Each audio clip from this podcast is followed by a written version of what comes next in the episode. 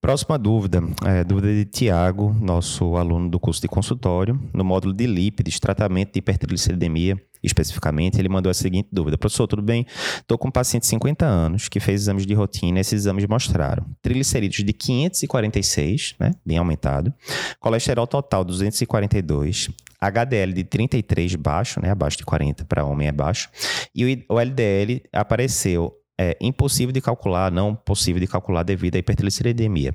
E agora, o que é que eu faço? Então, primeiro, o laboratório fez alguma pegadinha com você? Não, não fez. De fato, quando a gente está com triglicerídeo acima de 400, a, a gente não consegue, o laboratório não consegue calcular o LDL usando aquela famosa fórmula de Friedwald, né? É uma fórmula que é a que a maioria dos laboratórios usa para calcular o LDL.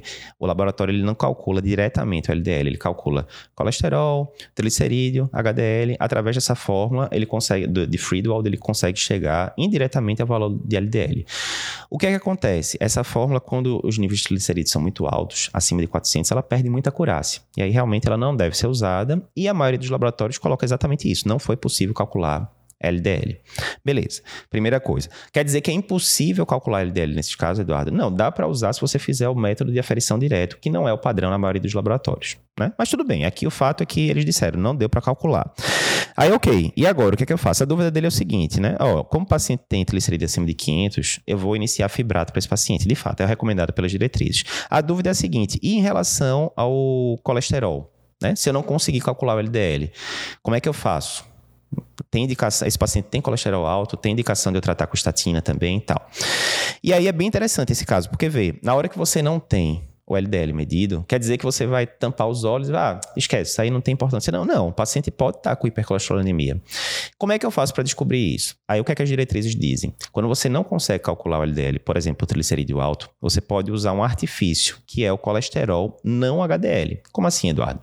Na hora que eu pego o colesterol total e subtraio do HDL, o que é que vai sobrar? Vai sobrar as outras partículas, né? LDL, VLDL, etc., que são as partículas que têm muita apoproteína B, que são aterogênicas, em última instância. Ou seja, o colesterol não HDL é um análogo, né? É, ele, ele varia de forma proporcional ao LDL. Não só isso, a gente tem metas para LDL e tem metas para colesterol não HDL. Exemplo, ele disse que era um paciente de 50 anos, né? É, não deu pressão, nada aqui para poder calcular o risco cardiovascular desse paciente. Mas digamos, digamos que esse paciente fosse de baixo risco cardiovascular.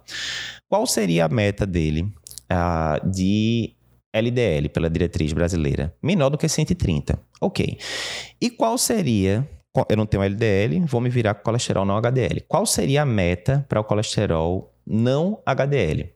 Seria a meta do LDL somando com 30. É sempre essa regra. Então, 130 mais 30, 160. Ou seja, para este paciente, o ideal é, era que o, o, colesterol não HDL estivesse abaixo de 160. E quanto é que está nesse paciente? Ó, é só a gente voltar para os dados que ele deu aqui.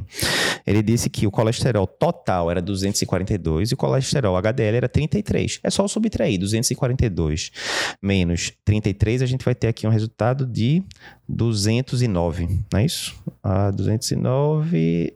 Exato, 209. Então, veja, 209 é bem maior do que 160. Está fora da meta. Quer dizer que eu tenho que passar a estatina de cara? Vai depender, né? Aqui a gente é, disse que o paciente seria de baixo risco. Se ele fosse de baixo risco mesmo, né? Pressupondo, você até poderia tentar uma mudança de estilo de vida ali durante 3 a 6 meses antes de passar a estatina, né? Digamos que não, esse paciente tem 50 anos, é hipertenso e tal, é alto risco. Se fosse alto risco, a meta do LDL seria de quanto? Abaixo de 70. A meta do colesterol não HDL seria quanto? 70 e você soma com 30, 100. Pô, a meta do paciente é menor do que 100, tá 209 de colesterol não HDL. Está muito longe. E não só isso. A diretriz diz que quando o paciente é de alto risco, muito alto risco, aí acabou. Você não tem história de ficar esperando MEV, não. Você vai fazer a mudança de estilo de vida, sim, mas você já vai para escrever a estatina de cara. Então, resumindo, para esse paciente, ele precisa de é, fibrato, precisa, triglicerídeo acima de 500, muito claro. Ele precisa de estatina, provavelmente vai depender né? Provavelmente vai precisar, mas para saber se eu começo agora, se eu não começo, eu tenho que saber se ele é de baixo risco cardiovascular, se for, eu posso esperar 3 a 6 meses de mudança de estilo de vida, ou se ele é de alto risco cardiovascular, e aí eu teria que começar a estatina logo de cara. Mas a dica aqui desse caso é não estranhe na hora que você vê LDL não calculado em situações de triglicerídeo acima de 400. É esperado que o laboratório diga isso. E segundo, isso não quer dizer que você vai ficar cego em relação a, ao perfil lipídico do paciente. Você pode calcular o colesterol não HDL, ele tem uma acurácia. Alguns estudos dizem até um pouquinho melhor do que LDL, outros dizem similar, mas você não vai ficar perdido em relação a essa parte do colesterol do paciente.